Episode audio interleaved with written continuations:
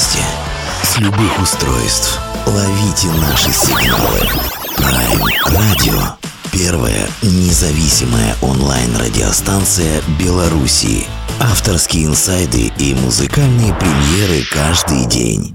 PR Radio by prradio.by Prime Radio ваш правильный выбор. Доброго вечера всем, это Прайм Радио Беларусь, меня зовут Дмитрий, и на самом деле, конечно, подводя уже какие-то итоги, уже можно, уже как бы новогодние и прочие праздники, они маячат на горизонте, а с каждым днем это все приближается, поэтому можно подводить какие-то итоги, я как музыкальный журналист, конечно, а, понимаю, что эта осень, помимо каких-то вселенских разочарований, подарила и э, музыкальное полотно, скажу так, а мимо которого мы по каким-то своим меркантильным ощущениям не смогли пройти, потому что этот альбом, он нужен, он важен, и для кого-то он, может быть, станет такой, ну, что называется, настольной музыкальной книгой, потому что это действительно что-то из ряда вон выходящее. По многим причинам мы о них попробуем сегодня поговорить, а, и чтобы значимость этого альбома мы закрепили, и в вашем сознании а, те, кто пришел на афишу, те, кто пришел, не зная, о чем мы сегодня будем говорить,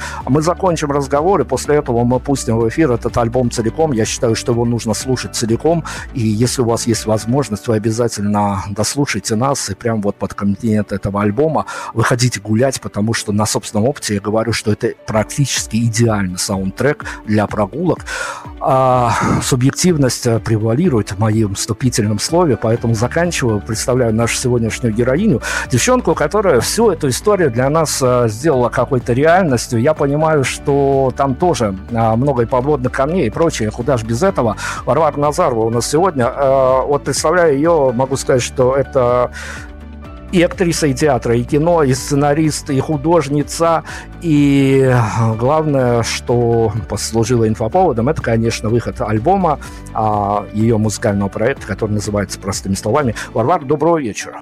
Добрый вечер, Дмитрий. Начнем, что ли, более или менее традиционно, потому что мы в этом сезоне очень сильно озаботились а, какими-то такими а, переживаниями за артистов. Мы начали этот вопрос задавать вроде бы и нейтрально, а тут а, прилетело нам достаточно много больных историй, но все-таки хочется заботиться об артистах. Кто это сделает, как не хоть какие-то музыкальные журналисты, хоть, хоть бы и не из Беларуси, потому что, ну, если раньше лейблы делали работу артиста, короля играла свита, и а, все мы свидетели свидетели этому в романтичных и вегетарианских нулевых, а теперь реальность несколько другая, поэтому мы заботились э, вот этой вот особенностью, а что творится с артистом в какой-то личной матрице, когда он выпускает альбом, а в день релиза, в общем-то, Конечно, если избегать э, всяческих бэкстейджей, это такая момент праздника. Но дело все в том, что альбомы лежат на предмодерации. Для артиста дата релиза, она, конечно, важна, но приходится, что ли, искусственно собирать какие-то осколки праздника, потому что, ну, дата релиза – это символизм, а не более того. И потом начинаются вот эти вот нервяки, э, смотрение э, в соцсетях, обновление страниц, кто там как, лайки, не лайки, что происходит. Что с вами творилось вот буквально в ночь релиза, следующий день после релиза вашего альбома, о котором мы сегодня обязательно поговорим? Ну, я вам скажу, что история была довольно забавная, потому что вообще-то я хотела выпустить этот альбом в свой день рождения, 24 июня. Но у нас сейчас в мире такие, э, такие события, что горизонт планирования это буквально один день. Потому что накануне... И мы не успели. То есть там были мистические события, что все люди, с которыми я работала над альбомом в течение месяца до моего дня рождения, кто сломал ногу, кто копчик, кто руку, короче, мы все равно пытались записать выпустить это все, свести, мы свести не могли очень долго. А, в итоге, значит, э, микс-инженер, который сводил мне этот альбом, уже вот я говорю, все, вот крайняя точка релиза, у меня уже истерика просто, я говорю, все, нам нужно, мы не успеваем, нам нужно отдать там э, на, на площадке, на модерации, 15 дней еще там. Он мне звонит, говорит, слушай, я не, не могу, у меня отит и температура 40. Он говорит, я одним ухом ничего не слышу. Вот, и, собственно, и потом у нас тут в России произошли очень любопытные события 24 июня, и вся новостная повестка, она была прикована вот к этим событиям, значит. И свой день рождения я провела, значит, глядя на новостную ленту, и все вечером закончилось. Вот. И я тогда написала Сереге Макарову, который сводил мне альбом, говорю, Сереж, как хорошо, что мы мой первый альбом не выпустили в этот день, потому что это был бы провал всей моей жизни. В такой день, когда вот новостная повестка вся перетянута в другую сторону, выпускать свой альбом, и во всем, во всем этом хаосе ходить и говорить, у меня вышел мой первый альбом, ребятки, он о любви. Это вообще как бы совершенно не в тему. Вот. И мы приняли решение спокойно довериться мирозданию, свести все хорошенечко, как следует, в спокойном режиме, когда все выздоровеют, когда у всех срастутся копчики, пройдут атиты. Я очень люблю осень, и мы выпустили его осенью в итоге. И для меня это очень важно, как вдруг оказалось, что вайп у него такой осенний, там очень много текстов про осень, и под него так хорошо гулять, и он так хорошо людям зашел, вот с кофеечком по улице осенней, слушать там в поездах. Почему-то все постоянно куда-то едут и слушают этот альбом. Мне все пишут, я еду в машине и слушаю, я еду в поезде и слушаю. И это очень интересно, потому что я так проверяла треки. Мне когда мой аранжировщик скидывал новый трек, мы записывали примерную черновую версию, и я говорю, Ян, мне нужно проверить. И я вот садилась в такси и с этим треком слушала. И если под него смотрится классно на улицу, э, вот в такси едешь, и классно, мир такой классный, значит, мы все правильно написали. Если не работает, я говорю, Ян, переписываем музыку, не работает. Вот, собственно, вот так. Поэтому, когда он вышел, это, я как бы уже перегорела 24 июня, переистерила. Поэтому как-то он, когда вышел, ну, у меня, понимаете, творчество такое, меня часто спрашивают, там, а ты переживаешь, если там мало билетов купили? Потому что концерты бывают очень разные. Черт его знает, от чего это зависит, но бывает прям куча людей придет, а бывает, особенно ноябрьские концерты, то ли у всех какая-то депрессуха, вот это, что холодно становится. Бывает просто как-то мало людей, что-то никто не хочет выходить из дома, и, ну, маленький зал собирается там. Но и меня каждый раз спрашивают, говорят, ты переживаешь там? Нет, я не переживаю. Потому что я настолько влюблена в то, что я делаю, то, что я делаю, это и есть я. Это как бы, ну вот я, показанная миру изнутри. Мне очень нравится показывать людям, как я выгляжу изнутри. Мои треки — это я изнутри. И поэтому хоть будет в зале один человек, хоть их будет пять, хоть их будет 500, я буду одинаково читать, потому что я читаю с любовью для каждого человека. И мои концерты — это не совсем концерты. Мои концерты — это больше встреча психотерапии. То есть я многие знают, кто ко мне приходит, они мне рассказывают свои какие-то истории. Я очень топлю за терапию здоровы, чтобы у них были здоровые отношения. Я постоянно раздаю телефоны психологов, психиатров, чтобы люди шли в терапию. Очень хороший, кстати, вот мой психолог, она с Белоруссии, она э, вас там прекрасный есть. Наташа Жукова есть прекрасный психолог по зависимости, специалист тоже оттуда. Вот. И я всегда топлю за терапию. Я вижу, как мои зрители выздоравливают. То есть они приходят, э, у меня часто бывают довольно болезненные тексты, они вроде приходят послушать болезненное, поплачут, он обязательно меня все плачут на концертах.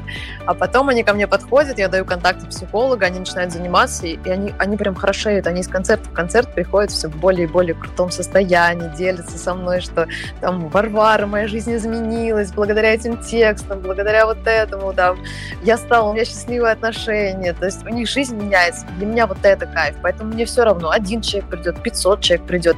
Ну, конечно, прикольно, если получше, потому что столько есть э, какой-то ненужной музыки, которая ничего не дает, которая записана как ну, поп-продукт, да, ну, она тоже, конечно, нужна, естественно, там, для клубов, там, для вечеринок, но мне кажется, что я делаю больше не музыкальный как какую-то историю, не музыкальную, я больше делаю а, у меня какая-то вышла интересная статья там про мой трек. У меня когда-то вышел трек «Лампочки». Это про парня, который э, девочек менял как лампочки. То есть одну девочку заменил другой. В альбоме есть этот трек, он называется «Лампочки».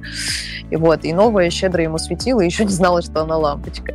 И я помню, что кто-то написал очень классную статью и сказал, что это новый рок, это рок как психотерапия. И это очень круто, потому что у нас какие ассоциации с роком, да, это там секс, наркотики, рок-н-ролл, типа, да, но рок как психотерапия. Вот, наверное, так можно определить то, что я делаю. Окей, я об альбоме и о реакции публики, на него мы обязательно успеем поговорить. Сейчас факт-чек маленький. Э, когда я готовился к интервью, конечно, из открытых источников цеплял информацию. Mm-hmm. Долгострой, не долгострой, два с половиной года – это все-таки эпоха, этап в личной жизни. Еще более чудовищная цифра сейчас пролетит. 36 композиторов а, было я прям, когда увидел эту цифру, я прям обрыдался. Я просто попытался представить линейку этих людей, которые вот так вот вы... Э, скажите, пожалуйста, Варвара, правда, ведь э, носить себе материал два с половиной года дело такое себе. Э, это что-то и в личном пространстве переворачивать, тем более в такое турбулентное время живем, что тут хотя бы выпустить альбом уже за счастье, не говоря о том уже концептуально, он не концептуальный. А вот эти вот раздраи внутренние, два с половиной года, несчетное количество людей, которые пытались работать с этим материалом, оно в итоге в а, каком-то сухом, чистом остатке, который остался с вами после пост-истории этого альбома, а что-то хорошее вам дал э, в качестве опыта, в качестве, может быть, даже разочарования или, наоборот, понимания людей, которые играют в эти музыкальные истории?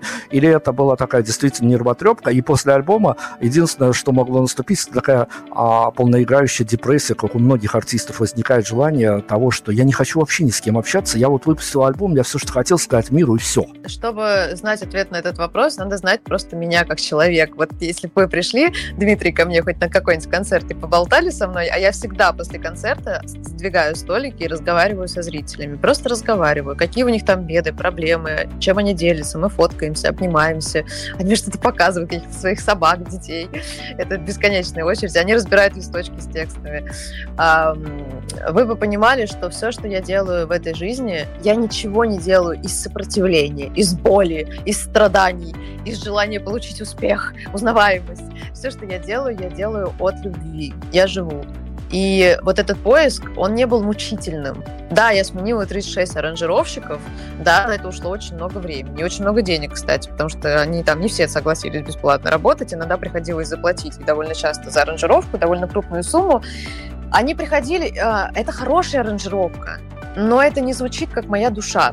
И тогда у меня появилась шутка, что найти аранжировщика это сложнее, чем найти вторую половинку. Действительно, очень сложно найти классного, вот, который не просто классно пишет, или там медийный, или писал треки Лободе, а это как бы аранжировщик, который тебя понимает и чувствует. И у меня по итогу вот этих поисков у меня великолепная команда. У меня, во-первых, есть мой оператор э, Ярослав Полосин, с которым мы снимаем все мои клипы. Я работаю только с ним. И сейчас мы начали снимать клипы другим артистам. Тоже именитые у нас намечаются артисты. Вот, э, собственно, мы снимаем артхаусные клипы такие, очень необычные. Мы не снимаем ерунду всякую такую клубную, как бы, да. Это не мой продукт. Я люблю, я фанатка фон.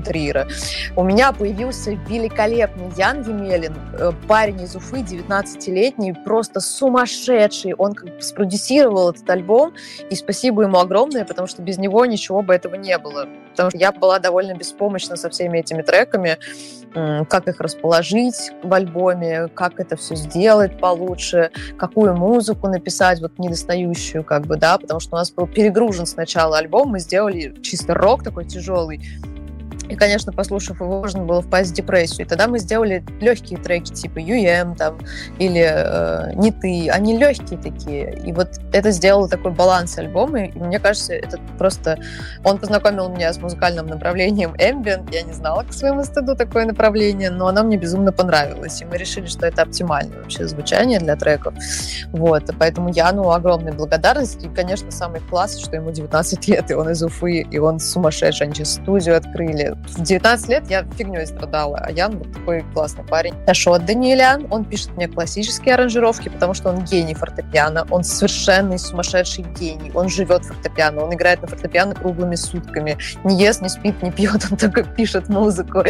Вот. И у меня есть э, прекрасный Коля Шубин, который пишет мне рок-аранжировки, но сейчас он что-то загрустил э, уже пару лет он в такой немножко депрессии, поэтому он пока не пишет. Ну, когда готов будет, тогда напишет что-нибудь что-нибудь.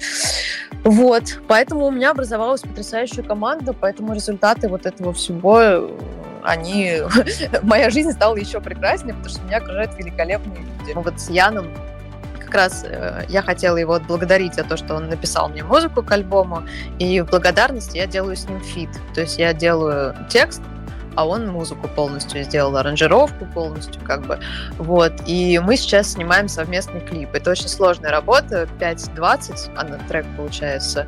Он такой медитативный. Я сегодня давала его послушать э, партнеру, сегодня на свидание ходила, дала послушать партнеру. Партнер расплакался на 20 секунде. Я думаю, о, работает.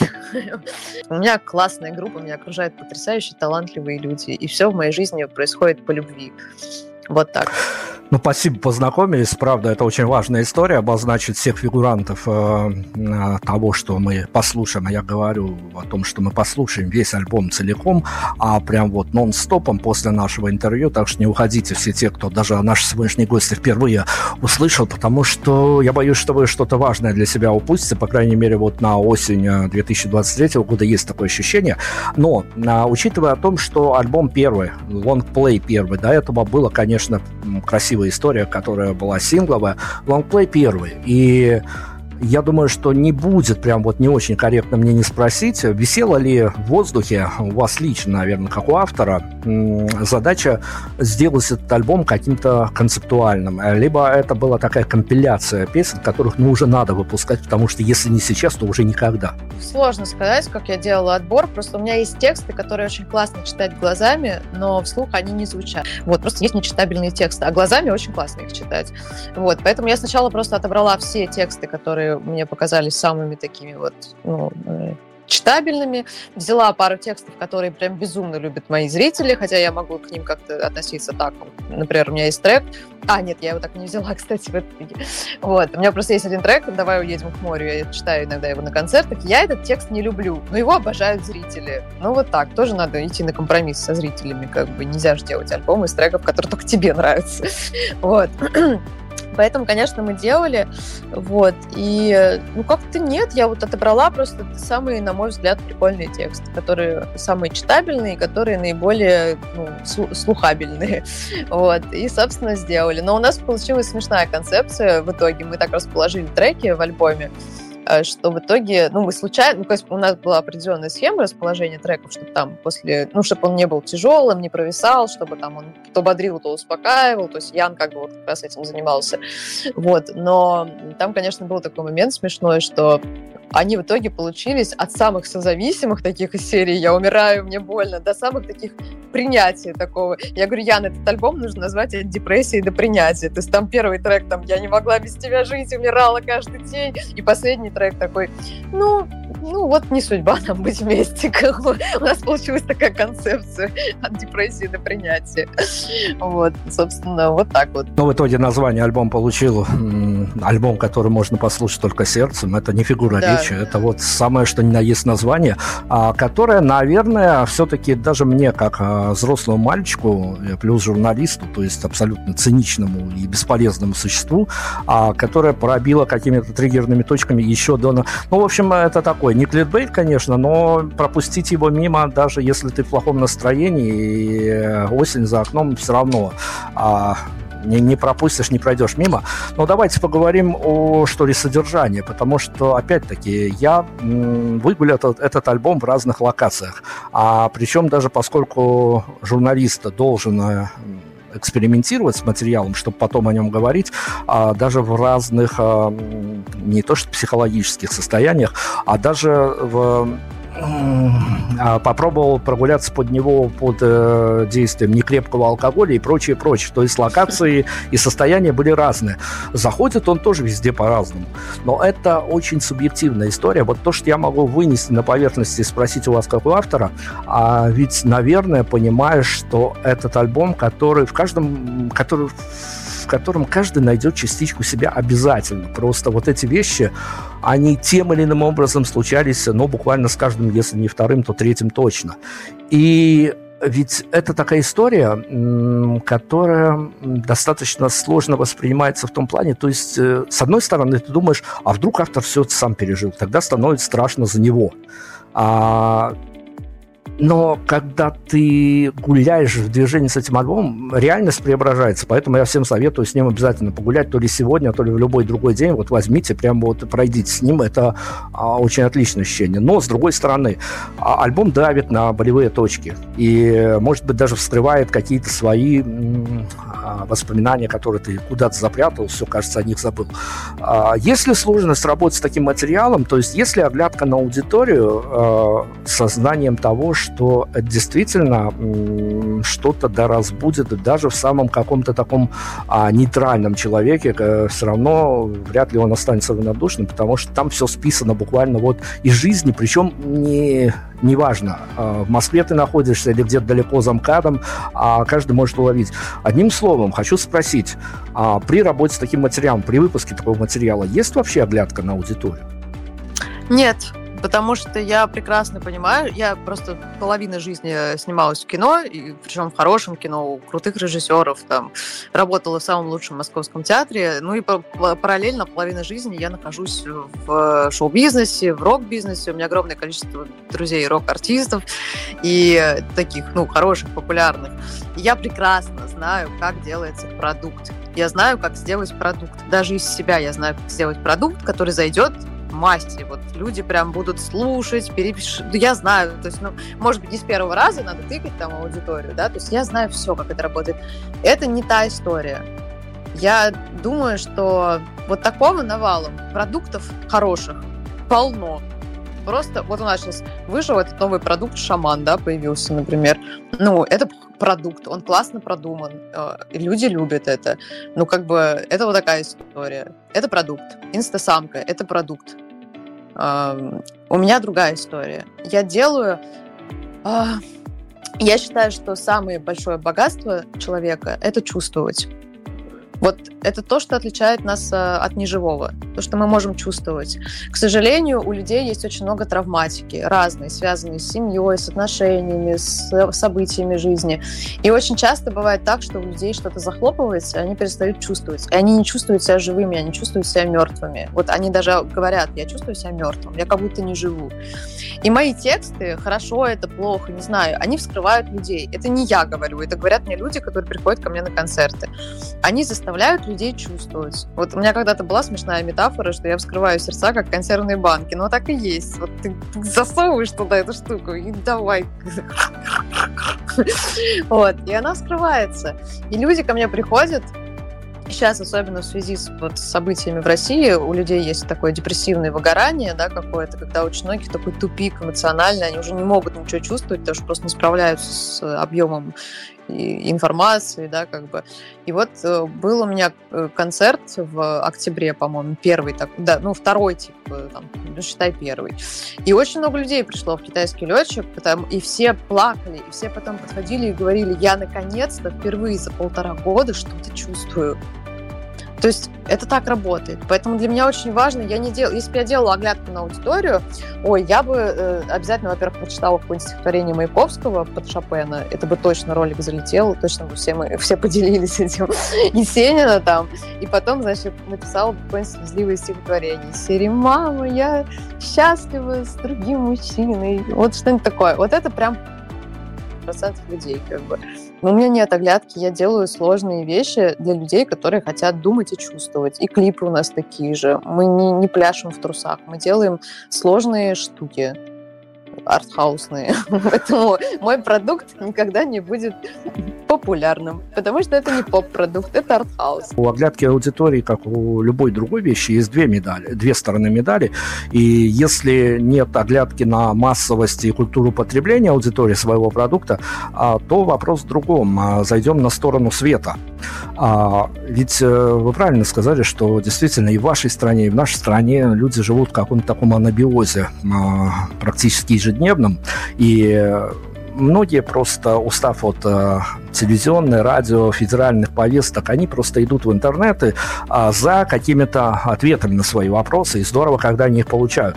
Но э, нет ли, ну, не, не то что опасения, но, скажем так, насколько бы вы отреагировали на историю, когда она посыпалась бы в фидбэках, а плюс-минус, когда вам написали, что мы вот благодаря твоему альбому нашли себе, ну, пользуясь модным сленгом, своего личного ментора, и теперь мы прям вот под твои тексты а, проживаем жизнь совершенно по-другому. Это красивая история, но она нагружает авторов. Не одну сотню интервью сделал и понимаю, о чем говорю. Иногда автор, сам того не подозревая, оказывается своим же заложником, а какое впечатление он производит на своего слушателя.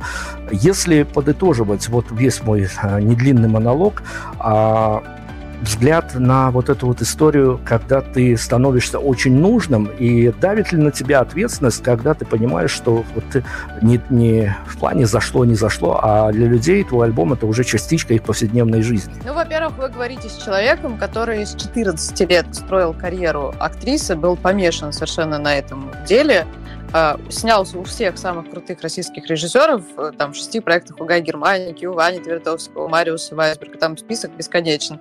Я работала 11 лет у Дмитрия Крымова в театре школы драматического искусства. Это лучший театр Москвы, один из самых лучших и театров ну, в Европе, там безумно любят Крымова, вся Америка знает Крымова. Я работала вот это все, у меня было все. Мой съемочный день стоил кучу денег.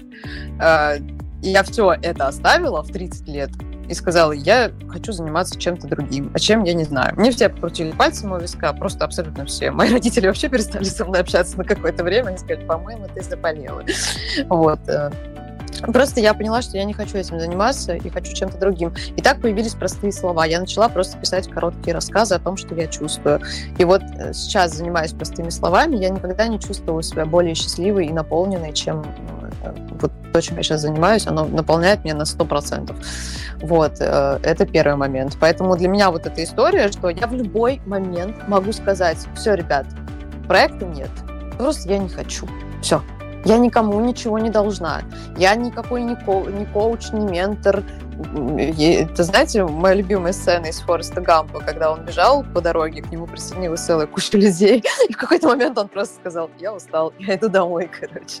Ну, вот, ты живой человек, не создавай себе кумира. У меня тоже есть вот эта прекрасная Наташа Жукова, которая так интересно писала про созависимость, а потом ей стало неинтересно про это писать, она стала писать про финансы. Ну, я от нее отписалась, но что, она имеет право потому что она вот, ну, ей интересны другие темы.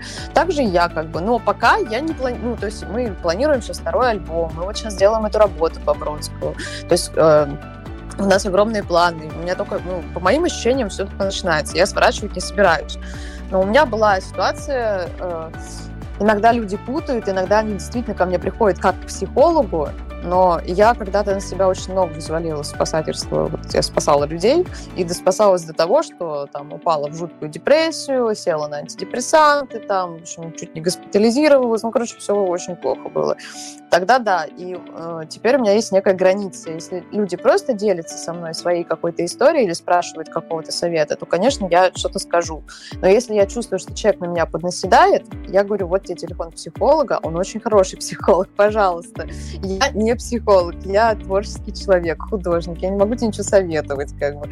Вот, поэтому, ну, вот такая история. Нет, я не чувствую Хорошо. никакой ответственности. Я делаю то, что мне нравится, и буду делать это до тех пор, пока мне это нравится. В любую секунду я имею право перестать это делать, начать делать что-то другое. Но пока я получаю от этого огромный кайф, и людям тоже нравится, они тоже кайфуют. Их не так много, как у инстасамки, но, но людям нравится то, что я делаю. Они слушают мои треки в машине, летают из других городов. Сейчас вот девушка из Краснодара прилетела в Питер на мой концерт. Из Москвы ребята на Сапсане едут. Им не жалко взять на работе отпуск на три дня, оплатить гостиницу, оплатить Сапсан, чтобы послушать мой концерт. А с вашего позволения, буквально пробежкой побегаю по вашему медийному бэкграунду. Мы тут не только артистов музыкальных жанров, а, ну и современных драматургов, Э, допрашиваем, и э, театралов, и прочее, угу. прочее. То есть мы... Я всегда, когда есть возможность, есть такая оказия, конечно, не могу не спросить. А вот в вашей личной пережитой медиа-истории или просто человеческой истории работает эта штука, что театр — это вещь, где количество интриг превышает даже количество интриг э, на квадратный метр в администрации президента. Это очень зависит от коллектива. У нас был великолепный коллектив. Э, я знаю еще один театр, моя подруга там работает, у них великолепный просто великолепные ребята, смешные, это Крымовский курс, там, ну, они такие еще, сами по себе, они очень талантливые. Там был Сережа Мел, Мелконян, А, а, Анька Синякина, прекрасная актриса, которая в «Ворошиловском стрелке» играла вот девочку эту. Ну, такие классные ребята. Ну, Валерий Борисович Гаркалин у нас был в коллективе. Э, там да, много кто играл. Все классные, атмосфера классная. Я очень любила. То есть я ушла не потому, что там что-то было плохо, а потому что просто я я и пришла да, там хитрыми путями в театр. То есть я сначала мыла тарелки в звукоцеху, потом занималась э, звуко, ну, этим, звуковыми всякими этими, параллельно поступала в институт, параллельно сидела на репетициях, и потом только предложила свою кандидатуру на микророль какую-то там. И мне сказали, ты же провода сматываешь. Я такая, ну я вот сейчас покажу этюд, и вот меня взяли. Потом взяли еще, взяли еще, а я в этот момент уже в ГИТИС поступила, потом я играла много главных ролей. Но просто в какой-то момент я поняла, что все, ну, потолок. Вот я что хотела, все получила. А дальше чего? Я люблю, когда есть развитие, то есть когда есть куда дальше идти. Ну вот все главные роли я сыграла, все, что хотела, сыграла все у меня хорошо, дальше куда? Все, я ушла. Ну вот, оказывается, есть во Вселенной позитивные театры, э, не все так плохо, конечно, как, нам, как нам тут рассказывают.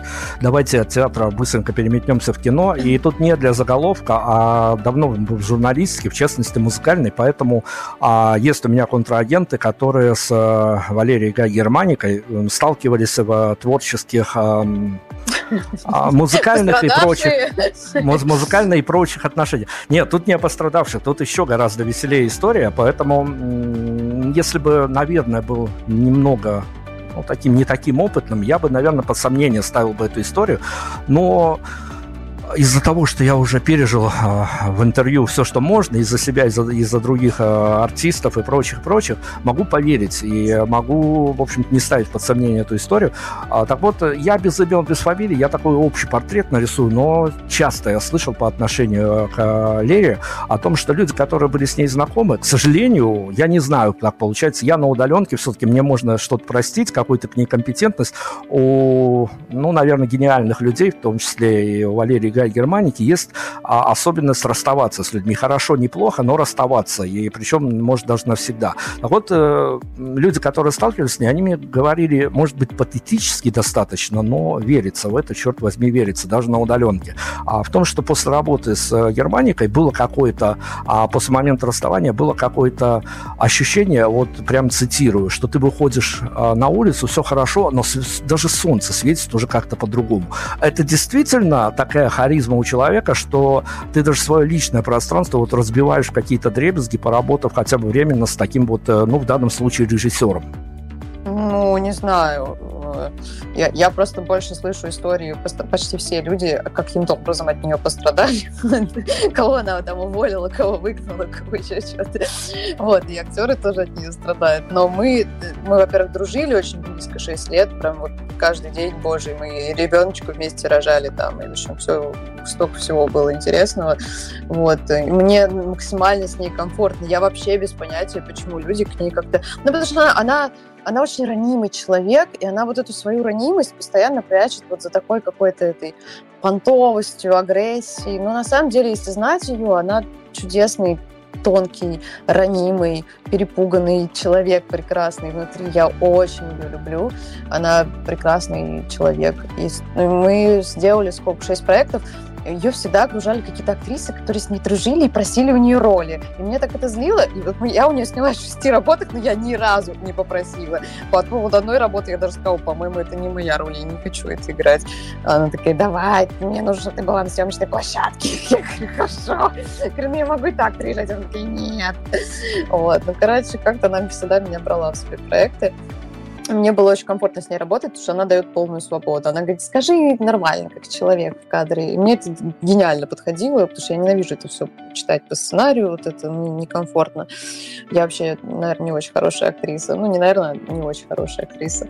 Вот. Э, ну, собственно, как-то с Лерой мне было идеально комфортно и работать, и дружить. Мы, мы сейчас в хороших отношениях, просто она вышла замуж, у немножко сменились э, эти ориентиры, ну, как она больше стала там проводить время, и как-то наша, наша дружбу, но она не то, что просто в ней уже нет такой необходимости, потому что мы с ней вообще 24 часа были вместе 6 лет, и сейчас у нее муж, там много детей, мы в хороших отношениях до сих пор, просто так бывает.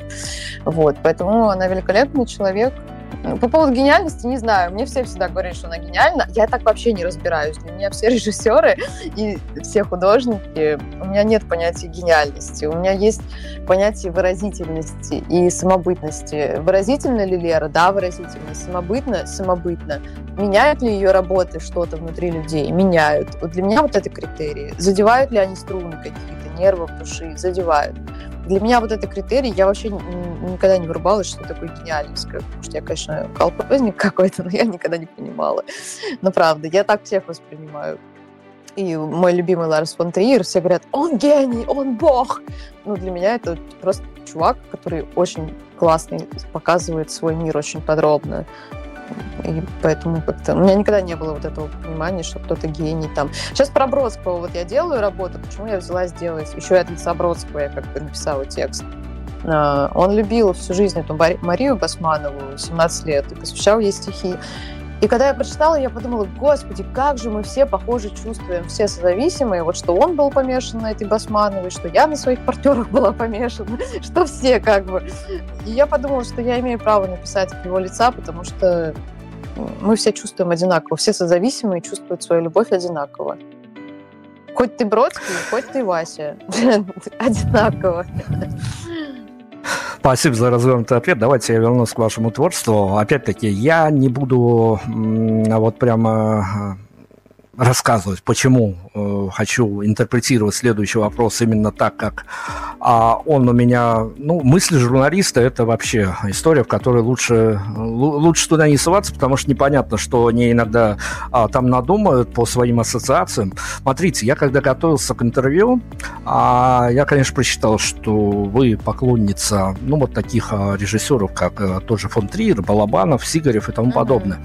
Когда я слушал ваш альбом, опять-таки, я не, не, не сейчас за постановку вопроса, сори, если что, а, когда я слушал ваш альбом, мне пришло на ум вот такой вот ассоциативный ряд, ну, это все на моей вине. Есть некие а, в искусстве запрещенные приемы, и для понятности я возьму сейчас, ну, я думаю, у нас аудитория хорошая, она начитанная, насмотренная, поэтому они поймут, о чем я говорю.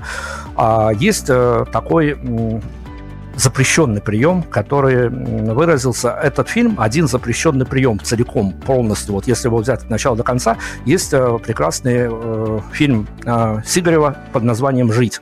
Я это запрещенный знала, прием. Да. А, абсолютно. Поэтому, но, но черт возьми, он работает. Он просто вот работает на все сто. И там уже ты не отпишешься вот этим, а, что на кинопоиске пишут, вот эту дубовую фразу «посмотрел фильм, заставил задуматься», а там это работает на каком-то ментальном или еще прочем уровне. Поэтому я у вас хочу спросить, как у м, творца. Есть какие-то такие вот всем известная теперь красная линия в творчестве, когда вы понимаете, что этот запрещенный прием, но он, черт возьми, может сработать, и я могу подвинуть себя, свое самолюбие, свое эго, свое альтер-эго, но воспользоваться этим приемом, хотя понимаю, что, по сути, он запрещен. Не Женевская конвенция, конечно, но запрещен. Я поняла суть вопроса э, и начала возмущаться уже в самом начале, когда вы начали его задавать, внутренне мне пошло такое возмущение. А почему-то вы пытаетесь... Вообще это называется не, ну, не запрещенный прием, а так по по-хорошему это называется манипуляцией, манипулирование чувствами зрителя. Вот. Манипуляции, да, работают. Если ты покажешь раздавленную машиной собачкой, все будут плакать, понятно, как бы. Но тут вот в чем дело. Я как просто вы об этом спрашиваете, может быть, я могу предположить, потому что вы не чуете разницу. А я, например, чую, где запрещенный прием, ну, из серии вот раздавленная собачка, давайте поплачем. Вот. А где просто изнутри. И то, что делает Вася, и то, что делает Ларс фон Триер, и то, что делает... Э, кого вы третьего назвали? Э, Сигарев? Балабанова. Балабанов, конечно. Это все не запрещено. Это их структура. Они так чувствуют мир. Это не запрещенный прием. Я сейчас даже не могу привести в пример, но я знаю кучу фильмов, особенно американских, где вот есть вот эти «давайте возьмем маленькую девочку, а рядом с ней раздавленную собачку, и все будут плакать». Конечно, все будут плакать, мы же все живые люди, нам жалко девочку, жалко собачку.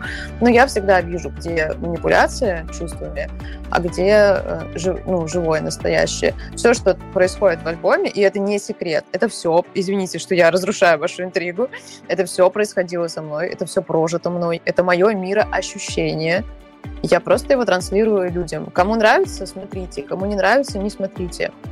Нравится чей-то другой мир, посмотрите другой. И у меня нет тут никаких обид или там просто ну, человеку не, не такой не нравится, например. Мы же не любим всех людей, которых встречаем на своем пути. Нам кто-то нравится, кто-то не нравится. Это не значит, что он плохой, просто нам это не подходит. Вот, поэтому, собственно, как-то вот так. У меня это идет изнутри, я такая. У них это тоже идет, и за это я их люблю. Это просто, я ну, их люблю, и... потому что у нас одинаковая структура. Только они более чернушные пацаны все-таки. Во, во мне все-таки очень много вот этого светлого такого. Мне хочется какой-то светленький финал такой. А они такие черные парни. Поэтому вот так. Я, я в свое оправдание могу сказать только то, что запрещенный прием я действительно ненавижу употреблять э, эфирное слово манипуляция. Это портит всю ауру интервью, поэтому тут приходится э, заменять какие-то такие острые углы. А давайте смотрите, я же тоже а, не просто побегал по вашим социальным сетям, я еще расшерил, разлайкал этот альбом своим многим знакомым, а, дабы получить мнение людей, которые, в общем-то, иногда даже очень далеки от этой музыки, угу. и нарвался на достаточно странную такую биполярку. А, я не получил, сразу скажу, ни одного негативного отзыва, что настораживает тоже, между Странно, прочим. Да. Угу. Но, с другой стороны, я получил несколько реплик о том, что действительно это как поддерживающая терапия, и это действительно а, что-то, да, а, вот прям здесь сейчас исправляет. Может быть, на короткое время, но человека достаточно... Хотя я опять циничный, опять а, вот это ну, в общем, правильная формулировка, но ты ставишь ее под сомнение, когда музыканты пишут, а то, рассказывают о том, что им пишут, что ваша музыка меня достала из той, из той ситуации. Это красиво, конечно, но не более того. А вот э, когда я споткнулся об один из отзывов, когда мне написала девушка о том, что, слушай, вот, ну, все хорошо, но альбом беспросветный. Как у автора спрошу, когда ты получаешь мнение со стороны, из Беларуси, из соседней страны, от неизвестного тебе слушателя, что альбом беспросветный, это проблема слушателя? Это ни, никакая не проблема, это просто чувство слушателя, я их уважаю и слышу.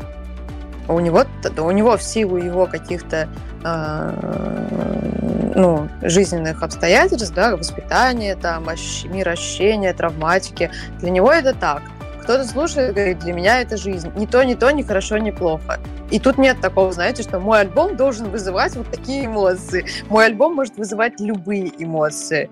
Мне, самое, мне было очень приятно в том моменте, когда вы говорили, что что-то там подправляет, исправляет, потому что, наверное, в этом вообще мое предназначение на Земле. Это очень пафосно звучит, но сейчас это ну, как бы у каждого есть какое-то назначение. Да? Я думаю, что я заставляю людей чувствовать. Это, конечно, не очень, наверное, звучит, потому что слово «заставляю» вообще какая-то ассоциации с насилием. Ну, я заставляю людей, которые добровольно пришли ко мне чувствовать, заставляю их чувствовать, короче. Вот, примерно так. Хорошо, с чувствами мы разобрались. Давайте я хочу вернуться к э, концертной истории, которая, ну, опять-таки, в момент подготовки меня немножко э, порадовала, потому что я на одном из порталов э, набрел на отзыв, не на отзыв, вернее, а на репортаж из э, концерта 2022 года, опять-таки, в летчике, и талантливая девушка написала а, репортаж с эффектом присутствия о том, а, как ты читаешь, как будто окунаешься, что же там происходит. Вы уже сказали о том, что а, вы не оставляете своих слушателей, зрителей, пришедших к вам на концерт прямо вот после концерта. Все это дело продолжается в неформальной, скажем так, обстановке. Uh-huh. Меня, конечно, поразила история о том, что люди растаскивали а, розовые листочки с вашими текстами и просили добавки и добавки. В ход пошло, наверное, даже неизданный материал, лишь бы все остались довольны. И э, потрясла, конечно, история с э, тем, что у вас на концертах присутствует столик для людей, те, кто не хочет быть в одиночестве. Слушайте, очень красивая медийная история. Расскажите, пожалуйста, со слов автора. Ну вот я сейчас даже притащила эту табличку в Санкт-Петербург, хотя я просто, я вешу 39 килограмм, у меня рост метр пятьдесят три. Я как вьючный шаг потащила все вещи в Санкт-Петербург, потому что ну, для съемок клипа очень много всего нужно было.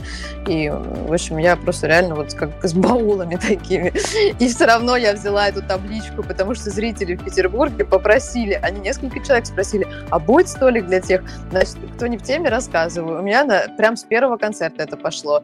Потому что мне люди писали, а я вот хочу пойти одна, но не знаю с кем. А ваши тексты вызывают так много эмоций, что я боюсь, что я расплачусь и буду совсем одна. И тогда я сказала, окей, бэйби, приходи, будет столик для тех, кто пришел один, но не хочет быть один. И на каждом концерте я ставлю эту табличку, и за этот столик всегда садится 5-6 человек, которые очень быстро друг с другом знакомятся, незнакомые люди а, друг другу, очень быстро друг с другом знакомятся, и если в процессе концерта у них возникают какие-то сложные чувства, им хочется поддержки, они могут сюда повернуться к собеседнику и сказать Вот, это очень классно. И вот сейчас про питерский концерт тоже ребята спрашивали, там девочка мне написала, а я иду одна, а будет вот такой столик? Я говорю, будет. Вот, поэтому, собственно... А, кстати, появилась интересная новая история. Вот у меня сейчас одна зрительница летит из Краснодара, и она мне сказала, что она летит одна. Я говорю, вот будет такой столик. Она говорит, а я наоборот хочу одна забиться в угол и вот пережить все эти чувства, вот, вот почувствовать их одна. Я хочу быть вот одна. Я говорю, хорошо. Мне нужен столик для тех, кто пришел один и хочет быть один. Вот. Так что у меня всегда, да, на концерте стоит такой столик, чтобы люди не чувствовали себя хреново и одиноко. Но вообще я как-то вот э, Хиросиму слышали трек, да, в этом альбоме. Он такой, наверное, самый, ну, такой тяжеленький, наверное, из всех треков, ну, по моим ощущениям и по таким многочисленным отзывам. И, например, э, когда Хиросима еще я, ну, то есть я ее записала на студии, мы вообще должны были выпустить ее 25 февраля 2022 года. Но горизонт планирования. вот. И мы даже клип не смогли на нее снять, потому что там была такая смежная тематика военная, и она уже, конечно, непереносима людям стала. Вот, собственно, я не знала, там два года эта Хиросима лежала. Еще название у нее такое, что мы сначала не смогли ее выпустить, потому что общем, ну, короче, не время. Вот. А потом раз и выпустили. Но фишка в Хиросиме в том, что я сначала не знала, как ее читать, потому что для меня этот текст настолько острый и болезненный, что мне самой тяжело его читать. И я сначала делала такой интересный эксперимент. Я выключала свет полностью в зале. Вот прям пока вот последний гребаный фонарь даже со, с надписью «Выход» не погаснет, вот мы будем стоять и ждать, пока потушат весь свет, чтобы была кромешная тьма. Я просила людей убрать телефоны, э, и включала им в темноте на полную громкость эту Хиросиму. Очень интересный эксперимент. Оказывается, что люди не выдерживают быть сами с собой, со своими чувствами и мыслями больше 20-30 секунд. Они начинали лезть за телефонами. Ну вот Э, я несколько концертов сделала этот эксперимент, и потом решила, что хватит издеваться над людьми, они не выдерживают. Это правда очень сложно. Я как человек, который был созависимым и прошел терапию, знаю, что, что самый большой ад — это быть самой собой. Это очень страшно, когда ты никогда в жизни не был самим собой, не знаешь себя, э, заменяешь эту внутреннюю пустоту кто чем, созависимые другими людьми, зависимые веществами и, и, там, и так далее и вдруг ты остаешься сам с собой. Мы почему все время сидим в этих дурацких телефонах? Потому что мы, не мо- мы боимся остаться с собой, потому что мы начинаем сразу думать, а кто мы, а в чем смысл нашей жизни? Мы начинаем тревожиться, впадаем в панику. А так вот очень удобно. Сел, в Инстаграм открыл, все, посмотрел, там рилсы, все. Так, давайте, давайте, давайте. Инстаграм – это запрещенная а, да, соцсеть да. на территории Российской Федерации. А про аудиторию и про соцсети. Смотрите, вы есть во многих местах. И э, богоспасаемом ВКонтакте, и в запрещенном Инстаграме и прочее, прочее. Я не беру уже вот этот вот э, э, порождение ада на земле под названием ТикТок, а, а оставляю за скобком. А, Инстаграм, Ютуб, ВКонтакте возьмем для примера вот три площадки. Это совершенно разная публика. Да. Вот просто абсолютно разная. Как вам удается лавировать и сохранять, э, что ли, душевное спокойствие, когда вы проецируете примерно, ну, вот судьба такая инди-артиста, самим записывать э, свой альбом, потом а, проводить SMM и прочие кампании по тому, чтобы он дошел до слушателя, и работая на разную аудиторию. А это нельзя не сойти с ума, понимая, что, в общем-то, а, ты проецируешь. Я не знаю, некоторые артисты подбирают слова для, своей, для каждой аудитории с каждой площадки. Некоторые нанимают а, вечно грустных SMM щиков, которые знают, как это делать и знают, как работать с той или иной аудиторией. Как вы выходите из ситуации, вы уже говорили, что вы понимаете, что совершенно разные аудитории. Ну, во-первых, у меня раз, разное, совершенно разное количество подписчиков в разных соцсетях, поэтому э, я просто знаю, как работает для конкретной аудитории какой-то, что заходит, что не заходит в конкретных соцсетях, как бы. Вот. Э, я не особо подбираю слова. Я, во-первых, я просто чувствую, ну, как бы вот у созависимых людей есть вот эта особенность а, с детства они же чувствуют, как, каким надо быть, чтобы понравиться. Но я стараюсь, конечно, бороться с этим. Но как-то у меня, на самом деле, если вы внимательно посмотрите, у меня нет Э, у меня везде одинаковый текст, я всегда дублирую посты, все, ну, то есть я делаю публикацию в запрещенной соцсети, а потом просто ее копирую там в контакт. Заходя в какую-то историю, музыкальную, кинематографическую, актерскую, неважно, ты становишься, тут мы не меряемся масштабом аудитории, ты становишься публичной личностью. И э, у тебя есть своя медиа-история, свой медиа-бэкграунд. А, но иногда мы же все взрослеем, мы же все меняемся, и риторика меняется, да и позиции, и гражданская, и социальная, все может поменяться меняться в жизни артиста. Артисты ранимые люди, их надо любить, носить на руках и покупать им кофе и ставить лайки, э, ставить сердечки на Яндекс Музыке. Это обязательно. А, но есть же истории, вот э, при подготовке к интервью наткнулся на, ну, какую-то совершенно просто фантастическую историю, которая меня, пораженного журналиста, улыбнула, а, которую можно найти и на Ютубе, и на Рутубе, и где только нельзя найти. А, один день с боги... не с богиней, с артисткой. Я уже по Фрейду оговорился. А, бэкграунд 2014 богоспасаемого года. А, вот скажите, Барбара, если честно говорить, вот хочется, если бы была при наличии возможности, что-то подтереть за собой, такую, чтобы просто вот оставаться здесь сейчас а, такой, как тебя воспринимают, ну, на, в пределах там года-два а, взрослого, равновешенного и прочее, прочее. Или это все часть медиа-истории, и пусть будет. Вот, э, знаете, конечно, меня удивляет, что вы э, все время пытаетесь подойти ко мне со стороны ну, вот, бизнеса, да, со стороны продукта. А я все пытаюсь вам объяснить, что я не про продукт. Вот вы говорите, там, артистов нужно любить, кофеек им варить, ставить лайки. А я говорю, не ставьте лайки. Мне главное, чтобы вы чувствовали. Но просто учтите, что если вы ставите лайки, то вы даете другим людям возможность тоже услышать это и почувствовать как бы.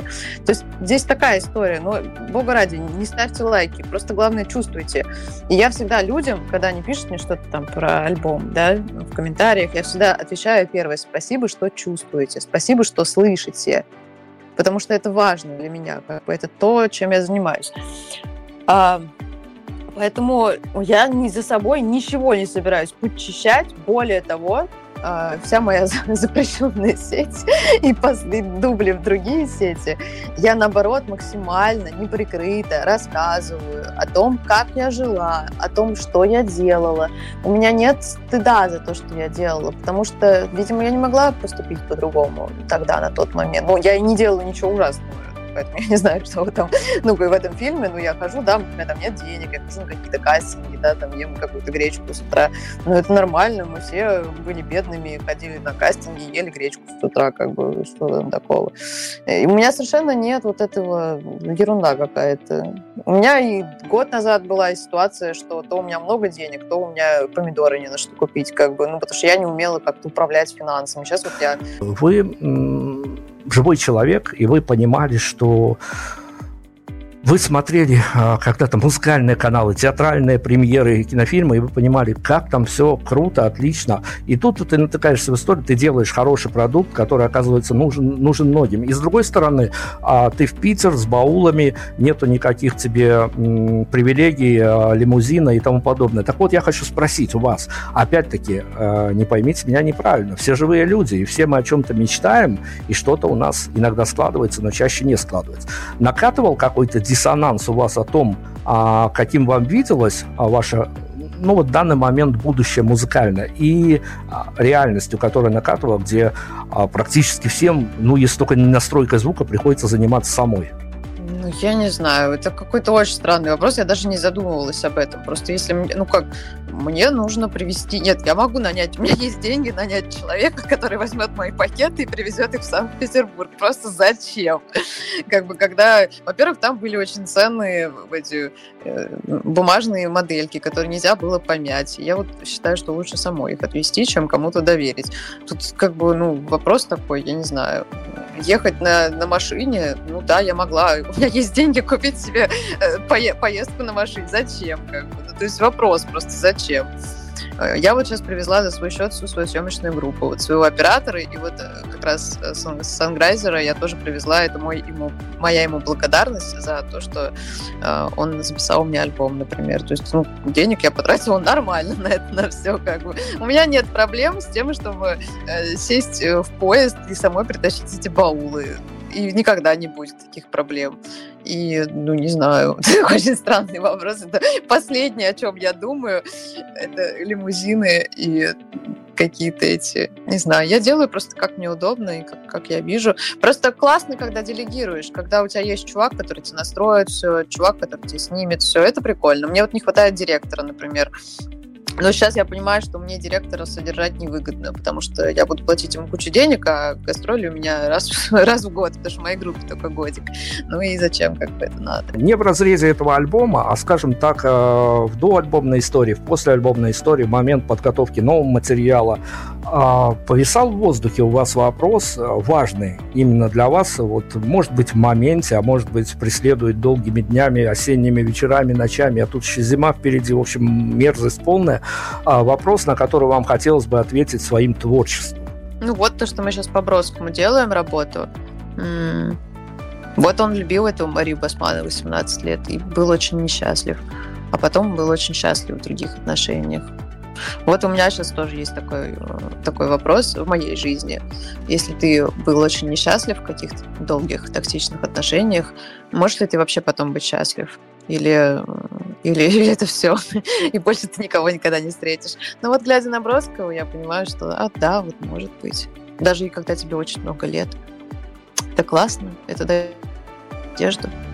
И вот я хочу это рассказать людям, эту удивительную историю. Еще, пользуясь возможностью, хочу не то что поправить ситуацию, опять-таки, есть возможность, почему бы и нет.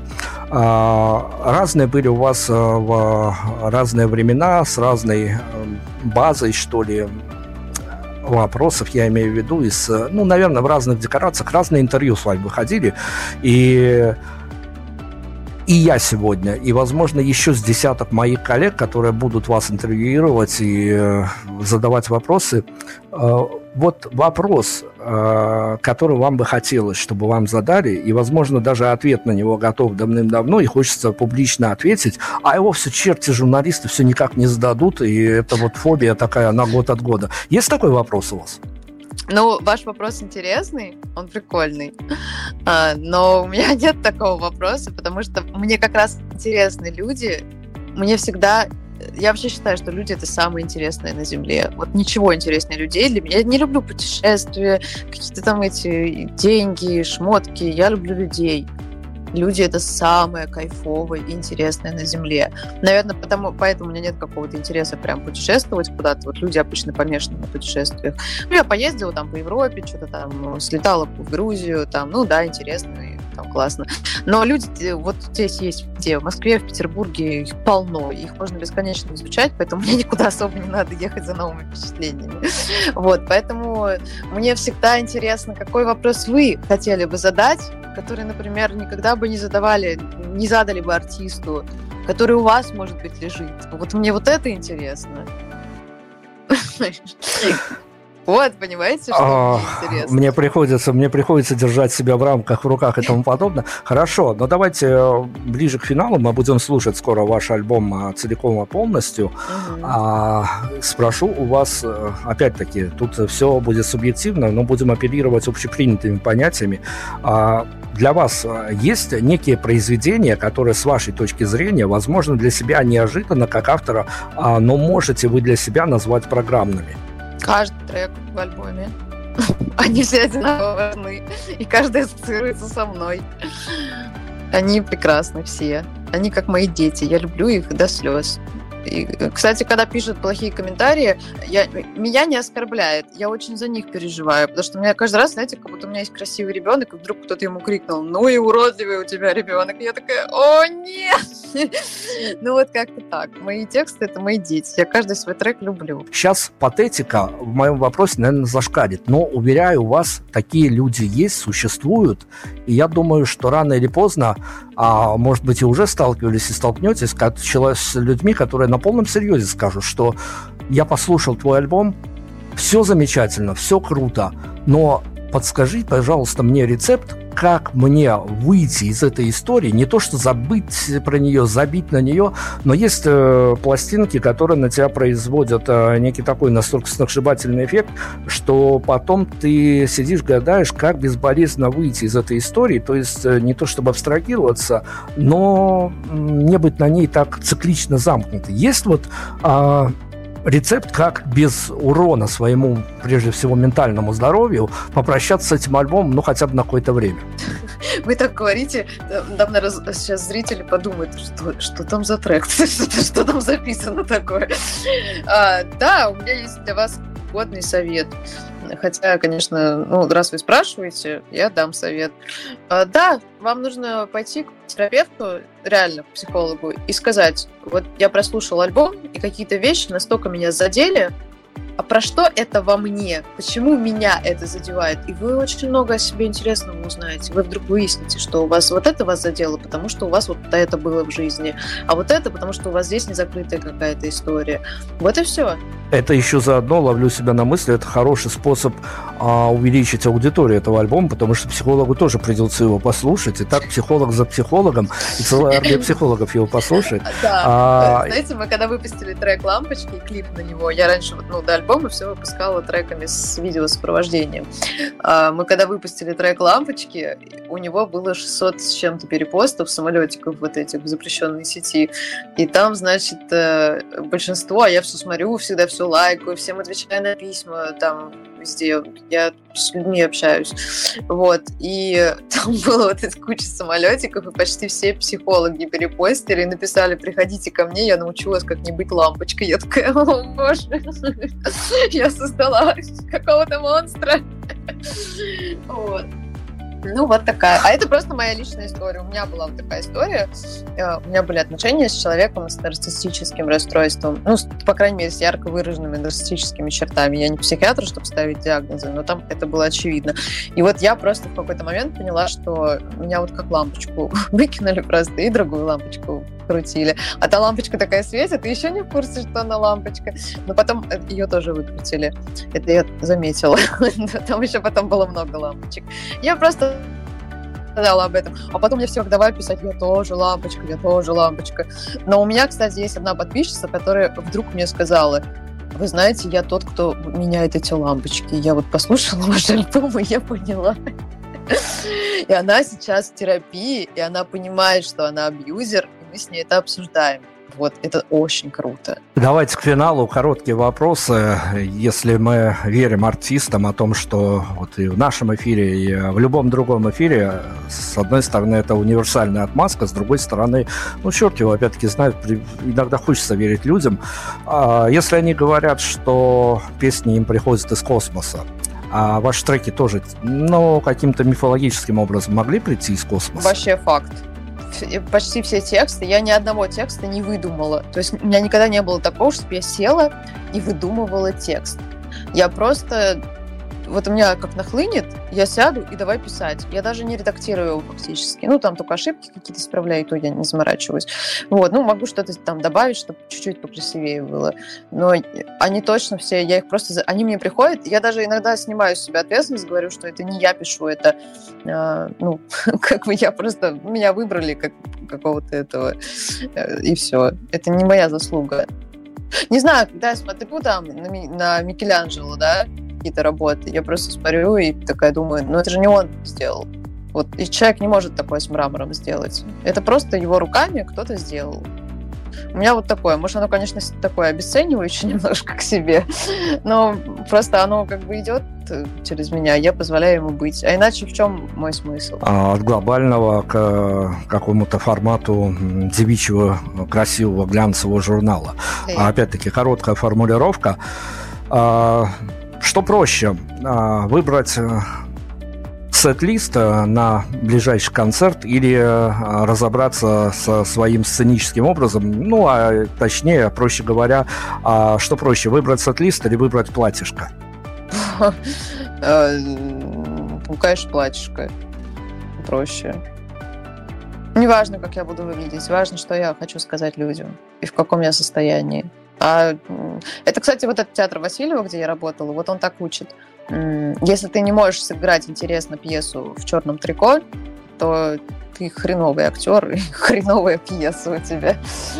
Вот. Так что мне не нужны Давайте снова. Я обычно просто в черном смокинге читаю это все и все. Прочитаю. Давайте возьмем, а, опять-таки, то ли мифология, то ли я на удаленке. Мне простительно за такая формулировка. Может быть, он случался наяву у вас а, хотя история только все еще, все еще только начинается, и все закрутится, конечно, с неимоверной силой, но помечтаем хотя бы так. А, идеальный по энергетике, по всему ваш концерт а, после того, как он закончится, вот буквально на дверях. А, куда вам мечтательно хотелось бы отпускать людей после идеального для вас и надежде, что и для них концерта. Вот а, помечтать, куда они могут идти после вашего концерта, это а, центральная площадь города, где они будут кричать, что ничего лучшего в их жизни не случалось. Это включение навигатора и поиска ближайшего бара, чтобы праздник продолжился, или еще какие-то 25 вариантов, которые я еще не назвал. Куда вам хотелось бы отпускать людей на дверях? Ну, это их выбор, куда они собираются там на дверях выходить. Но мне бы хотелось, и, к счастью, так оно и есть, чтобы люди ехали домой к своим любимым, звонили, что-то вдруг им хотелось позвонить маме, с которой они два года поссорились и не разговаривают. Или там вдруг позвонить какому-то человеку и попросить прощения за то, что много лет назад обидел. Или вдруг позвонить психотерапевту и сказать, я хочу начать терапию. Или вдруг позвонить в какой-нибудь кружок лепки и сказать, я хочу начать заниматься лепкой. Вот. Ну вот, чтобы просто люди, чтобы уходили жить. Вот это мне важно. А потом, знаете, а, у нас давайте... есть смешная традиция. Одна из моих зрительниц, она руководительница Burger King'а в Москве, в одного из заведений. А я очень люблю фастфуд. И мы, например, иногда после концерта едем в Burger King. Она крайний концерт в Москве, она пришла ко мне с подружкой, и говорит, ну, познакомила нас, и говорит, она, говорит, руководительница KFC. Я говорю, вы в следующий раз еще с Макдональдсом придите ко мне, пожалуйста, втроем, чтобы у меня везде была бронь. Для Святой Троицы нам действительно не хватает еще только вкусная точка, а так уже всех, всех отрекламировали. Хорошо, но сняли с языка, сняли с языка, но я опять... Позвоните, вы должны мне денег. Обязательно, да, в кассу. Касса налево, пожалуйста, занесите. А, э, сняли с языка, но я мифологическую плоскость. А, разобрались мы с дверями, с людьми, с теми золотыми, а, бронзовыми, серебряными, бриллиантовыми людьми, которые приходят на ваш концерт. Но а, мифологически, а в идеальном для вас концерте а, а где могли бы наблюдать вас? Ну, Burger King за скобками, э, при идеальном стечении обстоятельств, ну, часа два в каких локациях после идеального для вас концерта? Да, у меня всегда одна и та же локация. Поскольку я интроверт, аутист и очень остро чувствую людей, мне, ну, после такого концерта, после такого большого количества общения, мне точно нужно приехать в свою квартиру. Я живу одна, у меня темные стены, черные блокаут шторы. Мне нужно все посидеть, и где-то день-два мне вообще трудно с людьми разговаривать. То, что у меня происходит передоз человеческий.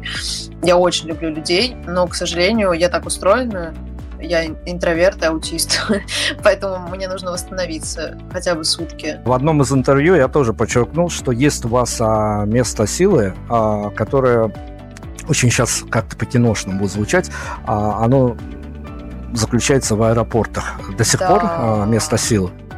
Да, это, наверное, всю жизнь у меня так будет. Не знаю почему, нет ни одной причины.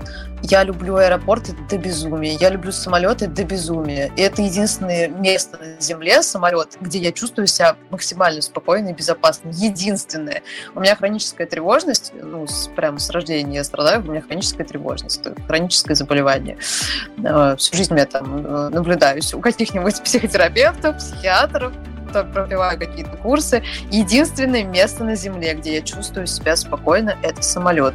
Я даже брала курсы управления э, самолетом, ну, таким маленьким, пыталась ну, начать учиться, но у нас такая сам, сомнительная вот эта авиация частная. Например, в моей кабине бутылка с водой служила уровнем. Я такая, ну, ребят, ну, как бы нет. Вот. Это не очень безопасно, мне, как мне показалось. Но летать обожаю. Иногда я просто лечу в какое-то путешествие на, на день-два просто ради того, чтобы полететь в самолете. Я даже хотела быть стюардессой, но меня из-за роста не взяли. Нужно быть высокой. Давайте глобально, не бесплощадной вот этой вот бесплощадных манифеста по ощущениям а, вы нам сегодня показали, что вы очень близки своей аудитории. Mm-hmm. У в этом сезоне я у инди-артистов вот прямо спрашиваю, опять-таки, не для кликбейта, а по ощущениям. Хочется эмоционально что-то выловить. Это чертова формула, которая а, сейчас работает с какой-то неимоверной просто величиной, и хочется этот градус как можно снизить хоть какими-то способами. Он все не снижается и не снижается, а в ответ на вот эту вот формулу, работает она или нет, когда жуткое словосочетание «Россия для грустных». А, а, несколько человек мне еще сказали а, о том, что в данный момент Россия для обиженных. Россия для грустных на данный момент, по ощущениям? Ну, если ты грустный, то ты, тебе везде будет грустно. И в Париже, и в Индии, и в Арктике, и на Марсе даже. Поэтому Россия не для грустных грустный, он может где-то быть, находиться. Нет, я прекрасно чувствую. Просто единственное, что э, я очень чувствительна к общему фону я эмпат очень сильный. И поэтому, конечно, вот я набираю сейчас на антидепрессантах, потому что э, я просто ну, не выдерживаю такое количество горя, которое происходит сейчас в мире, да, в связи с разными событиями. Мне действительно тяжело, поэтому у меня очень временно, шестой месяц, я пью антидепрессанты, у меня очень хороший психиатр, который корректирует все это. Вот. Э, просто потому, что я испытывала очень сильную боль и тревожность просто от того, что слишком много горя вокруг. Мне тяжело это выдерживать, поэтому мы сейчас приглушили это таблеточками, как бы, ну, они такие легкие, как бы я все чувствую, просто не чувствую тревоги. Вот но хотелось бы быстрее перестать их пить, но, к сожалению, э, психиатр говорит, что у него сейчас очень много таких пациентов, которые просто, он говорит, люди первого эшелона, гиперчувствительные ребята. Вот так вот. Мы сейчас будем отправляться в волшебное, я надеюсь, для многих путешествие по вашему альбому. А, целиком он нас, напоминаю, прозвучит. А давайте так, э, финалом закроем эту историю. Практический совет.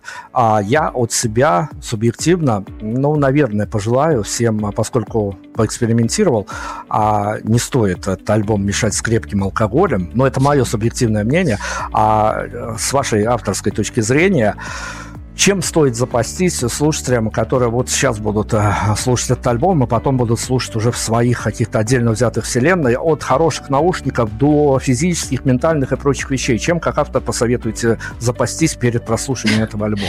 Платочками. У меня всегда зрители... У меня, даже, у меня есть смешная зрительница, которая говорит, Варвара, когда вы в мерче платочки сделаете?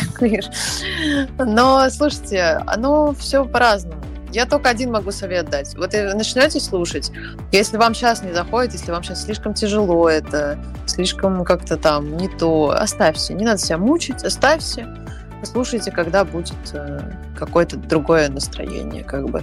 Э, этот альбом, это как, знаете, мы не смотрим каждый день артхаусное кино, потому что иногда нам, ну, почти всегда, мы устали после работы, нам хочется посмотреть американскую комедию, поржать там и как-то, ну, расслабиться, или просто телек пощелкать. Э, это, этот альбом, ну, я смею так сказать, что это что-то вроде артхаусного кино. Его нужно послушать, когда ты хочешь действительно услышать что-то сложненькое, глубокое, с вашего позволения, да, когда ты хочешь действительно о чем-то подумать, тогда этот альбом нужно сесть и послушать. А если как бы хочется отдохнуть, то лучше щелкать его и не мучить альбом, и не мучить себя. Ну что, мы приступаем к прослушиванию. Рекомендации от автора получили. А Варвара Назарова простыми словами. Будем слушать альбом, который можно послушать только сердцем. Так он называется. Еще раз говорю, пометьте себе ярким маркером. Я вас уверяю, а даже я со своим вот музыкальным пристрастием понимаю, что даже если я его запрячу на какую-то дальнюю полочку, в скором времени вот так погода такая за окном, погода такая, ну, скажу так, а, чтобы не углубляться, все спишем на погоду. А, точно, альбом скоро понадобится, поэтому не углубляясь в детали.